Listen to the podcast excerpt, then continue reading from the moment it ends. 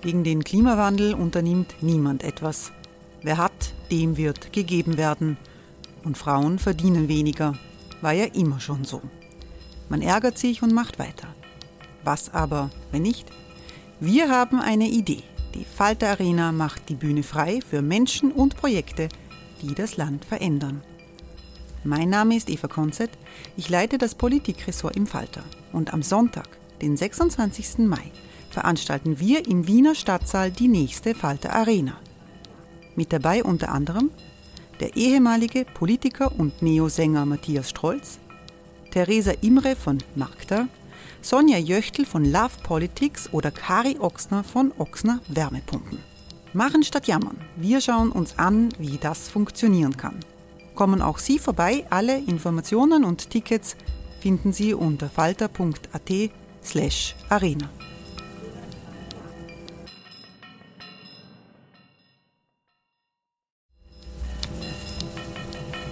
Falter-Podcasts werden durch Werbung unterstützt. Das hilft bei der Finanzierung unseres journalistischen Angebots. Hey, it's Ryan Reynolds and I'm here with Keith, co-star of my upcoming film If, only in theaters May 17th. Do you want to tell people the big news? All right, I'll do it. Sign up now and you'll get unlimited for $15 a month and six months of Paramount Plus Essential Plan on us. Mintmobile.com slash switch. Upfront payment of $45 equivalent to $15 per month. Unlimited over 40 gigabytes per month. Face lower speeds. Videos at 480p. Active Mint customers by 531.24 get six months of Paramount Plus Essential Plan. Auto renews after six months. Offer ends May 31st, 2024. Separate Paramount Plus registration required. Terms and conditions apply if rated PG. Falter Radio. Der Podcast mit Raimund Löw. Sehr herzlich willkommen, meine Damen und Herren, im Falter. Die Pandemie zerstört die Wirtschaft. In Amerika, in Europa sind Millionen und Abermillionen arbeitslos, obwohl die Regierungen riesige Mengen von Geld in die Hand nehmen, nicht hunderte Milliarden, tausende Milliarden Euro oder Dollar, um gegenzusteuern, aber der Effekt ist begrenzt begrenzt. Österreich steht nicht gut da. Die Arbeitslosigkeit in Österreich ist zwar geringer als in äh, den meisten anderen Staaten der EU, aber sie steigt. Und die Wirtschaft ist Ende letzten Jahres deutlich zurückgegangen, viel stärker als in anderen EU-Staaten. Das ist eine bedenkliche Entwicklung.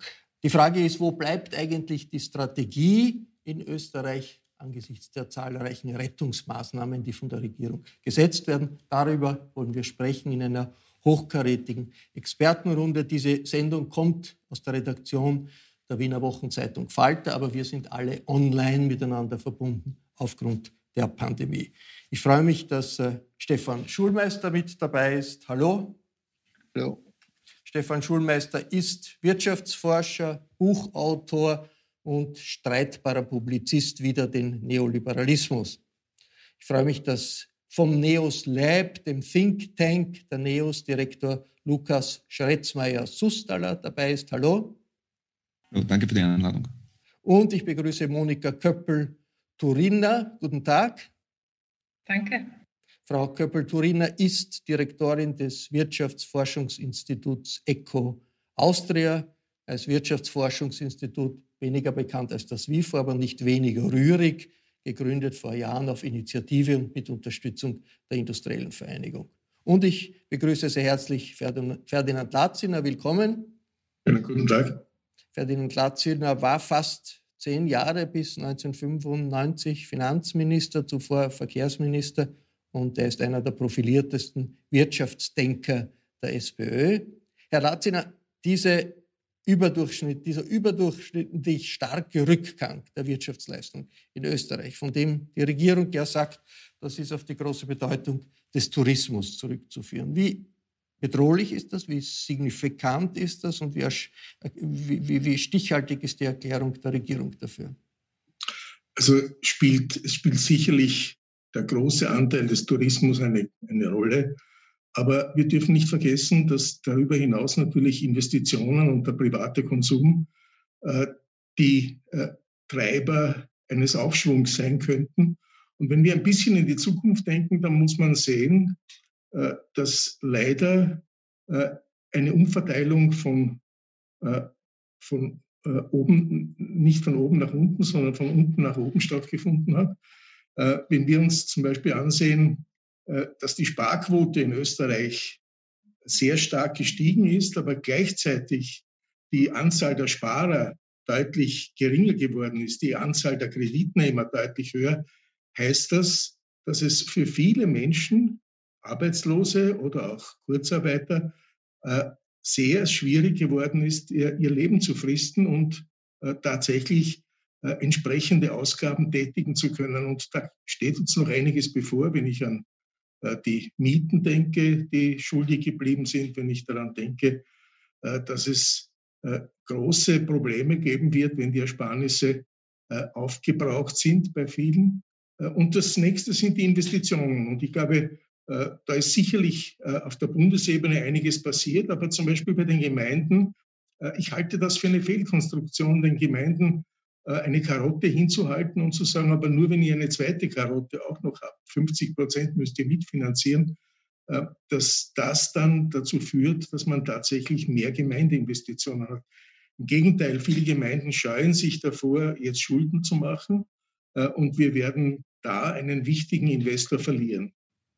Herr Sustaller, Sie haben sich Vergleichsdaten angesehen mit anderen Staaten. Woran hapert es in Österreich? Naja, ein, ein Punkt, den man durchaus bestätigen kann, nicht nur bei der Einschätzung der Regierung, sondern auch bei der äh, Einschätzung von Herrn Latziner, ist natürlich, dass der Tourismus eine Rolle spielt, weil natürlich der Konsum von touristischen Aktivitäten nicht so einfach äh, nachholbar ist jetzt in den nächsten Monaten, was man in den vergangenen Monaten vielleicht nicht Ski gefahren ist. Aber in Österreich kommen noch eine Reihe von anderen Themen dazu. Wir haben in Österreich seit 2. November 2020 durchgehend relativ harte Maßnahmen, die das Wirtschaftsleben, die das ähm, Leben im Bildungssystem äh, und unser aller Leben, wenn wir einkaufen gehen wollen, äh, rausgehen wollen, äh, stark geprägt haben. Viele Stay-at-Home-Orders, also viele Maßnahmen, die dazu führen sollen, dass man zu Hause bleibt, dass die Mobilität reduziert wird. Und das war einfach deutlich stärker als in anderen Volkswirtschaften Europas der Fall.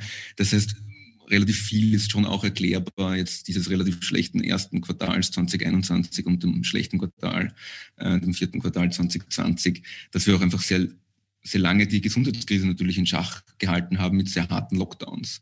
Also ich, ich, empfehle in dieser Runde, es gab vor kurzem zum Beispiel in der NZZ am Sonntag einen, einen, sehr großen Vergleich zwischen der Schweiz und Österreich, weil sowohl unsere Nationalbank als auch äh, deren Wirtschaftsministerium sehr ähnliche Vergleichswerte für, für die Volkswirtschaften auf Wochenbasis mittlerweile erheben.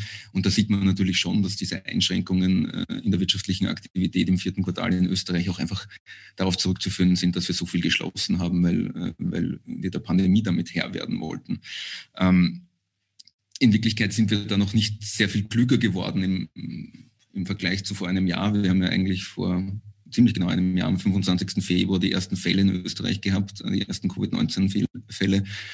Und in Wirklichkeit machen wir trotzdem seitdem gleich auf und zu, wie wir es am Anfang gemacht haben, weil wir nach wie vor nicht regional differenzieren, weil wir nach wie vor keine Daten darüber haben, wie können wir sektoral äh, Menschen besser schützen, auch an ihren Arbeitsplätzen. Und all das in Österreich tendenziell äh, schwieriger zu beurteilen ist, weil uns da oftmals die Datengrundlage fehlt. Und deswegen wird eher mit dem Holzhammer äh, geschlossen und, und geöffnet, was volkswirtschaftlich halt sicher sehr, sehr teuer ist. Frau Köppel-Turiner, dieses Auf und Zu, das ist ja in anderen Ländern äh, ganz ähnlich äh, in Europa. Äh, wo ist wirklich der Unterschied? Warum, warum, tut sich Österreich noch schwerer? Es werden immer wieder die bürokratischen Hürden genannt bei den Unterstützungsmaßnahmen in Österreich, die zu groß sind, dass alles viel zu langsam kommt. Macht das einen Unterschied gegenüber anderen EU-Staaten, dass es in Österreich ein Problem mit der überbordenden Bürokratie gibt? Ähm, ich, ich, kann nur unterstreichen, was meine, die anderen zwei Sprecher gesagt haben. Also jedenfalls Tourismus und Lockdown spielen hier eine große Rolle. Ich würde hier noch ein, ein drittes Element nennen, ähm, was wir beobachten zum Teil, dass die Hilfen in Österreich wirklich sehr großzügig sind. Und da musste ich ein bisschen dem äh, Herrn Latziner widersprechen, äh, in, in, den, in dem Sinne, äh, Kurzarbeit hat die Einkommen schon sehr stark stabilisiert. Äh, in Kurzarbeit bekommen die Arbeitnehmer zwischen 80 und, und 90 Prozent des früheren Nettoeinkommens. Das ist natürlich weniger als 100 Prozent, aber da sind andere Staaten doch deutlich äh, weniger großzügig gewesen. Ähm, und deswegen ist auch die Sparquote eben verdoppelt, äh, hat sich verdoppelt in den letzten Jahren. Es ist, es ist tatsächlich sehr viel Geld angesammelt worden aufgrund dessen, dass es nicht viel äh, ausgegeben werden konnte in dem Lockdown. Ähm, diese Großzügigkeit könnte unter Umständen auch leicht dazu beitragen, dass die Wirtschaft stärker eingebrochen ist als in anderen Ländern, äh, weil da haben einige Experten schon letztes Jahr darauf hingewiesen, dass manche Hilfen so konstruiert sind, ähm, dass es vielleicht weniger möglich ist oder weniger Anreiz gibt, die Geschäfte wieder aufzusperren. Und das ist vielleicht rein rechnerisch noch ein zusätzliches Element, das hier eine Rolle spielt. Ähm, da, da, war zum Beispiel die Rede von den äh, Problemen mit dem Fixkostenzuschuss, der wurde behoben im November, äh, aber der erste Fixkostenzuschuss hatte diese Qualität gehabt, dass es mehr Förderung dafür gegeben hat, wenn die Umsätze stärker angebrochen sind, weil es als ökonomische Perspektive möglicherweise zum falschen Anreizen führt. Äh, das ist das eine Element noch, was zusätzlich erklärt, warum die Wirtschaft stärker angebrochen ist. Ich bin auch beim Lukas, wenn er sagt, dass wir haben das Problem, dass wir prinzipiell alles zusperren und die Corona-Ampel war eine Möglichkeit gewesen, das ein bisschen besser zu gestalten, wo man ein bisschen regionaler reagieren kann. Das hat sich leider nicht bewährt. Äh, das hat nicht funktioniert und das ist schade, weil zum Beispiel das ist in der Schweiz ganz anders. Die haben wirklich sehr viele Maßnahmen regional angeführt äh, und das ist ein zusätzliches Element, der hier hilft. Äh, die bürokratischen Hürden, das stimmt, das war äh, zum Teil auch, äh, auch so. Äh, wir hören noch immer von Unternehmen, die noch immer nicht Kurzarbeitgeld bekommen haben. Ähm, ich glaube, man hat das probiert zu reparieren. Zum Beispiel Umsatzersatz wird das deutlich schneller ausbezahlt, weil es eben deutlich unbürokratischer äh, konstruiert worden ist, äh, hatte andere Probleme. Aber äh, es ist immer ein bisschen das Thema, entweder fördern wir alle und relativ unbürokratisch oder fördern wir treffsicher. Und diesen Trade-off gibt es immer. Und je treffsicherer, desto bürokratischer und je mehr nach Gießkanne-Prinzip, desto einfacher und schneller. Aber beide Lösungen natürlich haben Nachteile und Vorteile. Jetzt, äh, Stefan Schulmeister, 9 Prozent des Bruttoinlandsprodukts in, in Österreich werden für Wirtschaftshilfe ausgegeben. Wahnsinnig viel. Und irgendwie eine Strategie, ist eigentlich eine Strategie erkennbar, außer die Strategie, alles ein bisschen so zu erhalten, wie es geht? Und ist vielleicht das Fehlen einer Vorwärtsstrategie da eines der Probleme, eines der großen Probleme in Österreich? Ja, sicher, weil der Mangel an Strategie ist natürlich eine Folge des Mangels einer Analyse, was eigentlich das Wesen dieser Krise ist. Äh, allgemein herrscht die Meinung vor, es ist Corona, es ist die Pandemie. Meine These lautet aber, die Pandemie trifft auf eine Systemkrise, die sich seit Jahrzehnten ganz langsam aufgebaut hat und deren wichtigsten Symptome die Ungleichheit, die Arbeitslosigkeit, die atypische Beschäftigung, die Verbitterung der Menschen, die Exzesse auf den Finanzmärkten bis hin zur Erderwärmung ja an sich zum Greifen sind. Dennoch wird dieser Doppelcharakter der Krise meiner Ansicht nach nicht begriffen. Wäre das der Fall, dann würde man mit höchster Intensität nach Maßnahmen suchen, die gleichzeitig die Wirtschaft stimulieren, aber auch diese großen Probleme im Visier haben. Äh, kleines Beispiel. Durch die Krise wurden 120.000 Menschen in Österreich zusätzlich arbeitslos. Das sind ausschließlich Arbeiter, keine Angestellten. Äh, die sind deklassiert. Und wenn sozusagen äh, die Krise eben doch nicht so schnell überwunden wird, dann ist es natürlich weiteres sozusagen Potenzial für Populisten. Wenn wir hier die USA sehen, haben die Amerikaner nicht, weil sie so großartige Sozialpolitiker sind, sondern aus ganz einfach pragmatischem Verstand Arbeitslosengelder massivst erhöht. Sie haben zusätzlich jedem Amerikaner 1200 Euro gegeben. Der Herr Biden wird jetzt noch äh, wesentlich mehr ausschütten. Äh, das ist eine Art von äh, Ausgabenpolitik, die stärker nachfragewirksam wird als unsere Geldspritzenpolitik, weil die österreichische Geldspritzenpolitik ist zwar vom Volumen her sehr großzügig, aber die Nachfrageeffekte werden kaum mitgedacht. Wenn jetzt etwa ein äh, Tiroler Hotelier eine sehr große Entschädigung bekommt, äh, mag das völlig gerechtfertigt sein, um seine Liquidität zu sichern. Aber selbstverständlich wird er jetzt nicht zu investieren beginnen, angesichts der jetzigen Situation. Wenn wir umgekehrt, äh, zumindest temporär, den 100.000 zusätzlichen Arbeitslosen äh, 200, 300 Euro mehr gäben, dann ginge das sofort und zwar überwiegend in den inlandswirksamen Konsum, weil die werden sich nicht französischen Wein äh, damit anschaffen. Das ist der eine Punkt. Und der zweite Punkt ist natürlich, dass man Maßnahmen setzen könnte, die der Wirtschaft unmittelbar dienen und die großen Projekte in Angriff nehmen. Würde man jetzt ein Großprojekt Österreich saniert seinen Gebäudebestand innerhalb von zehn Jahren, sozusagen ein mega New Deal Projekt, das würde bedeuten, dass wir jedes Jahr äh, einige zehntausend Häuser in Kleinkraftwerke verwandeln. Und was bedeutet das? Dass ich flächendeckend über ganz Österreich äh, pro Haus ungefähr 60.000 Euro in die Wirtschaft hineinpumpe und das ist flächendeckend verteilt. Das heißt, es kommt dem lokalen Gastwirt zugute, dem Elektriker, dem Installateur etc. Nur das bedarf einer anderen Art von Politik, einer Politik, die sozusagen Leadership zeigt und sagt, das ist ein riesiges Projekt, das Projekt muss gemanagt werden. Dafür muss mobilisiert werden. Das Thema thermische oder energetische Gebäudesanierung wird zum Dauerkampagnenthema im Fernsehen, äh, durch Wettbewerbe und, und, und. Ein bisschen natürlich schwebt mir vor, eine Art von New Deal äh, Haltung der Politik. Das deshalb, weil meine persönliche Interpretation der Krise etwas gravierender ist. Wir sind mitten in einer Depression und Depressionen sind im Kapitalismus ziemlich normal und die Endphasen vor einer Depression sind greifbar. Zum Beispiel, was sich auf den Finanzmärkten tut, nimmt wirklich groteske Formen ein. Eben hat der Herr, äh, der, der, Bitcoin seine äh, die 5000 Dollar Marke überschritten. Das ist alles das ist Insane. Das ist äh, sozusagen meiner Ansicht nach eine Krise. Stefan Schuster, lassen wir mal einen Augenblick die, die, die, ja, ja. Äh, die, die Situation der, der, der, Finanzmärkte aus. Aber die, die Frage, äh, Ferdinand Latziner, eine Depression möglicherweise und man braucht als Antwort einen Mega New Deal auf neu. Ist das, das, das ist doch etwas anderes als das Klein-Klein, das wir gewohnt sind. Aus Ihrer Sicht ein richtiger Anstoß? Ich sehe das absolut so. Äh, wie das Stefan Schulmeister sieht. Äh, wir haben viele Jahre hinter uns, in der das Wort Industriepolitik zum Beispiel ein Wort war, das man nicht verwenden durfte, weil der Markt ja alles regelt. Äh, ganz im Gegenteil, wir sind in eine tiefe Krise gekommen und da gebe ich Schulmeister recht. Es ist nicht nur die Pandemie, sondern es ist in Wirklichkeit auch das starke Gewicht der Finanzwirtschaft. Es ist auch eine ja, wenn man so will, Veränderung äh, in der gesamten Lage äh, und insbesondere in einer, äh, Ver, in einer Verteilung von äh, unten nach oben.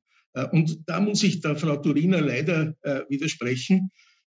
es ist sicherlich so, dass die Sparquote gestiegen ist. Das heißt aber nicht, dass es den Leuten deswegen besser geht, sondern in Wirklichkeit ist in den letzten Jahren die Zahl äh, oder im letzten Jahr die Zahl derer, die Ersparnisse haben, von 70 auf 60 Prozent äh, gesunken. Äh, es ist die, Konto, die Kontoüberziehungen sind auf ein Viertel hinaufgegangen und waren früher bei 16 Prozent. Die Konsumkredite sind auf 30 Prozent hinaufgegangen. Das heißt, die Leute haben wirklich große Probleme, den Alltag äh, zu überstehen. Äh, man darf nicht vergessen, äh, ein Arbeitsloser bekommt 900 Euro im Durchschnitt. 50 Prozent der Arbeitslosen bekommen 900 Euro. Äh, ein Drittel bekommt weniger als 800 Euro. Äh, damit kann man doch nicht leben. Äh, das heißt, es ist sicherlich notwendig, da die niedrigsten Einkommen, so wie Schulmeister das auch sagt, zu, entsprechend zu erhöhen und gleichzeitig zu versuchen, neue Investitionen zu generieren, und vor allem äh, Investitionen zu generieren, die äh, mit den Klimazielen vereinbar sind. Und dazu gehört auch eines, ich glaube, man muss um jeden Arbeitsplatz kämpfen. wenn, ich, wenn es wirklich wahr ist, dass der Betriebsrat der ehemaligen Bauknechtwerke der ATB in der Steiermark einen Termin beim Kanzler haben wollte und den nicht bekommen hat und das Werk jetzt geschlossen wurde, dann ist das eigentlich ein Armutszeugnis für die Regierung. Und dasselbe gilt oder ähnliches gilt für MAN in Steyr. Das heißt, äh, sowohl offensive als auch defensive Maßnahmen sind notwendig im Rahmen einer solchen Strategie. Und es beginnt mit der Einkommenspolitik und endet mit den Investitionen. It's that time of the year. Your vacation is coming up. You can already hear the beach waves, feel the warm breeze, relax and think about work. You really, really want it all to work out while you're away. Monday.com gives you and the team that peace of mind. When all work is on one platform and everyone's in sync, things just flow wherever you are. Tap the banner to go to Monday.com.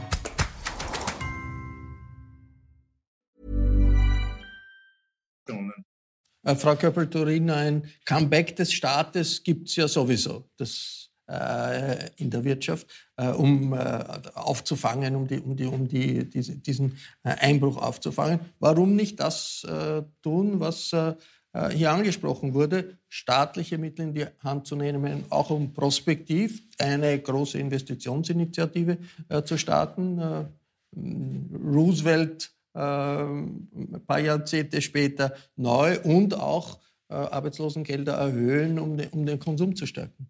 Mhm, da sind tatsächlich einige Sachen angesprochen worden. Ich würde vielleicht eben damit anfangen, dass ich auch nicht der Meinung bin, dass der Staat jetzt ein Comeback hat, denn eine absolute Mainstream-Meinung aller Ökonomen schon immer war, dass in eine Krise Staat einspringen muss. Und dazu gehören auch liberale Ökonomen.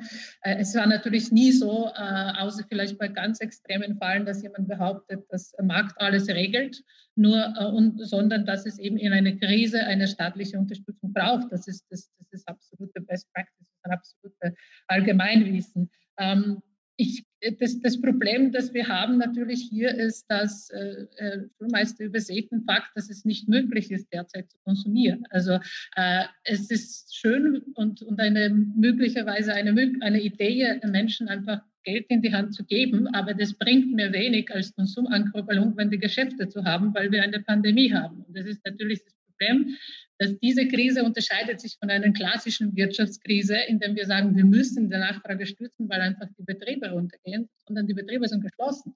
Man kann nicht auf Urlaub fahren, man kann nicht jetzt konsumieren. Ihre Energie nicht zahlen. Äh, sie können ihre Mieten nicht zahlen. Moment, ich habe Ihnen nicht unterbrochen. Moment. Lassen Sie mich ausreden.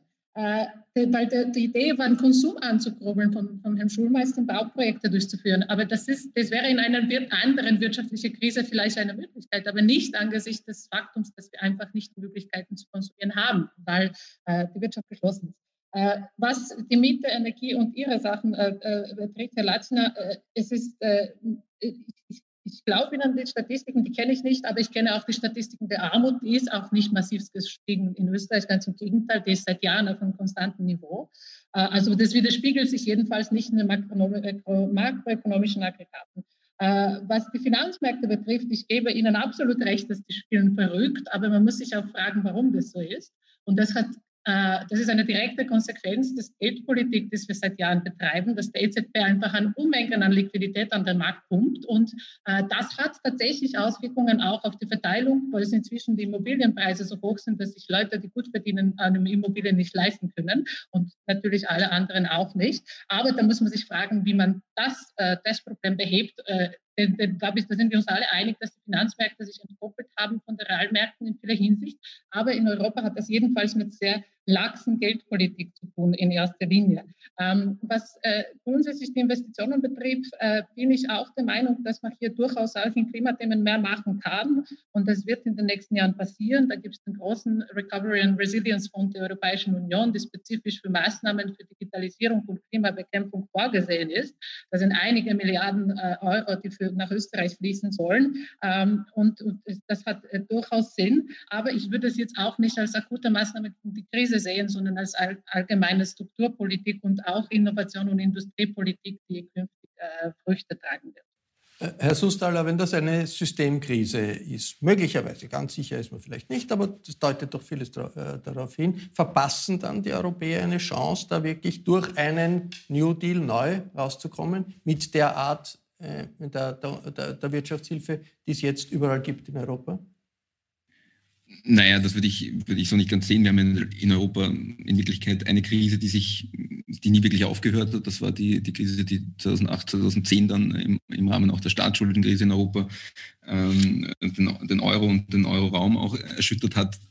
Das sehen wir ja auch, dass die aktuellen Hilfsinstrumente, die wir äh, gestartet haben, wie den Recovery Fonds, ja sehr stark dann eben darauf abgezielt hat, was machen wir explizit mit jenen Ländern, die auch besonders stark von der Krise getroffen waren, wie Spanien, äh, wie Italien, die im Vergleich zu Österreich äh, ja durchaus auch im vergangenen Jahr nochmal in eine noch schärfere Rezession gegangen sind von minus neun Prozent Wirtschaftseinbruch. Ähm, aber ich, ich glaube, das grundlegende Thema äh, auch, auch, der Frage hier jetzt mit der, äh, haben wir eine Strategie und wie, wie kann die aussehen, ist natürlich schon in Österreich derzeit nach wie vor mit einem Nein zu beantworten, aus dem einfachen Grund, weil wir ja immer noch mit dem Konservieren von dem beschäftigt sind, was 2020 vor einem Jahr der Status quo war. Weil wir immer noch Kurzarbeit, Stundungen, Liquidität, also Instrumente, die sehr stark aufs Bewahren und Strukturkonservieren Servieren äh, ausgelegt sind, arbeiten.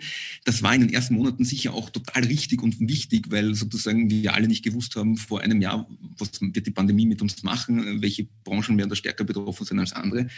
Aber wir sehen ja jetzt schon, dass es einen, eine, eine sehr K-förmige Entwicklung gibt. Also Herr Schulmeister hat 120.000 Arbeitslose angesprochen zusätzlich. Jetzt muss man sich anschauen, wo sind, wo, aus welchen Branchen kommen die? Und die kommen zu einem erheblichen, erheblichen Teil aus Beherbergung und Gastronomie.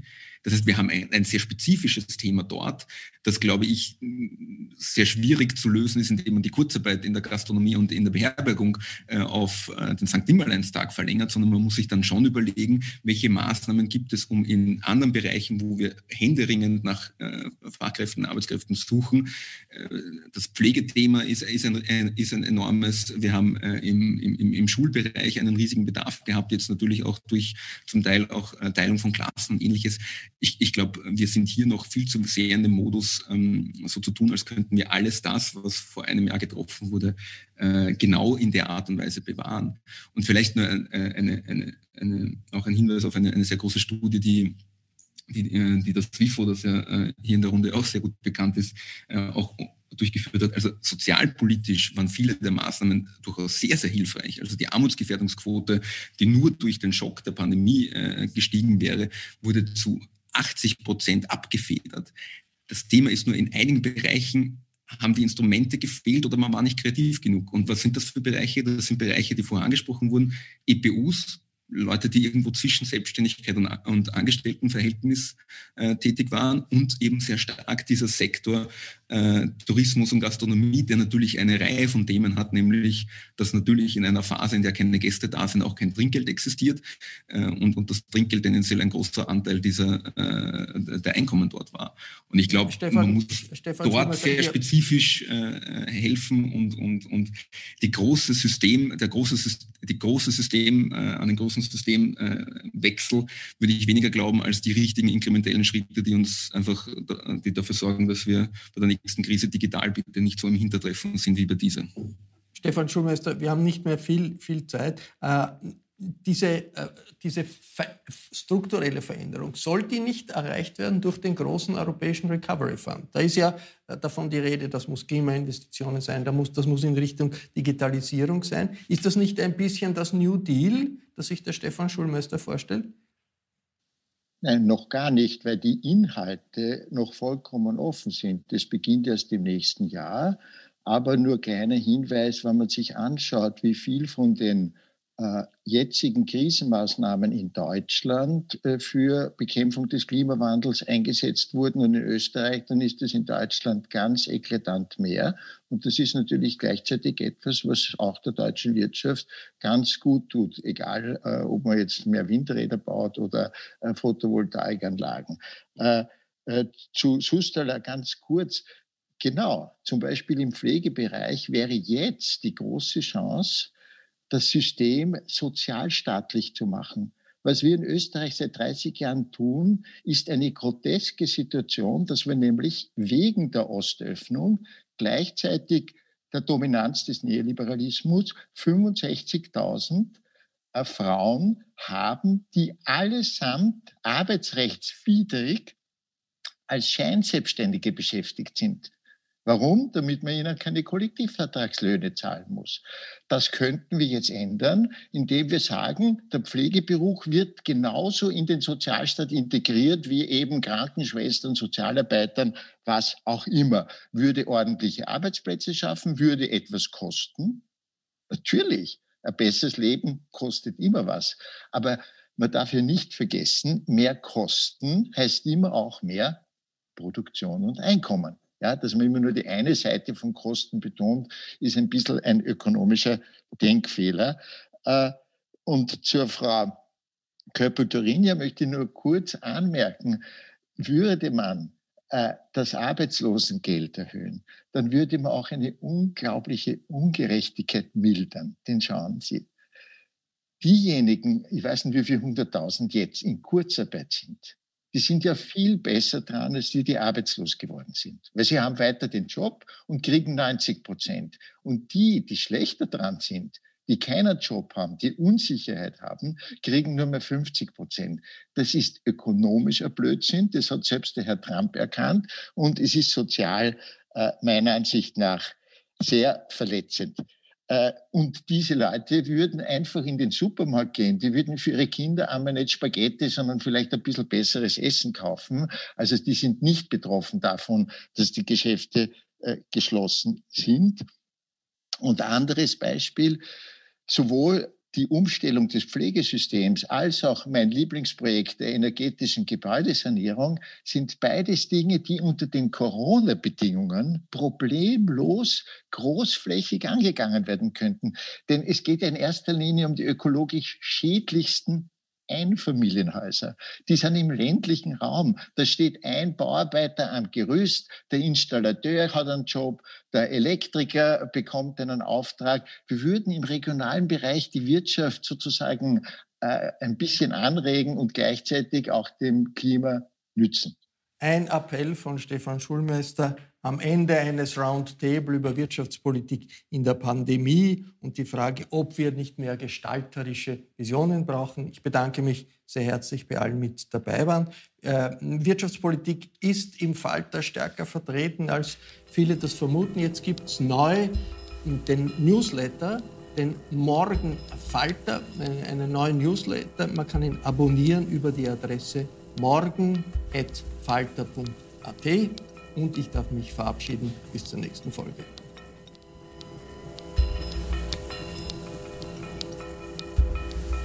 Sie hörten das Falterradio, den Podcast mit Raimund Löw.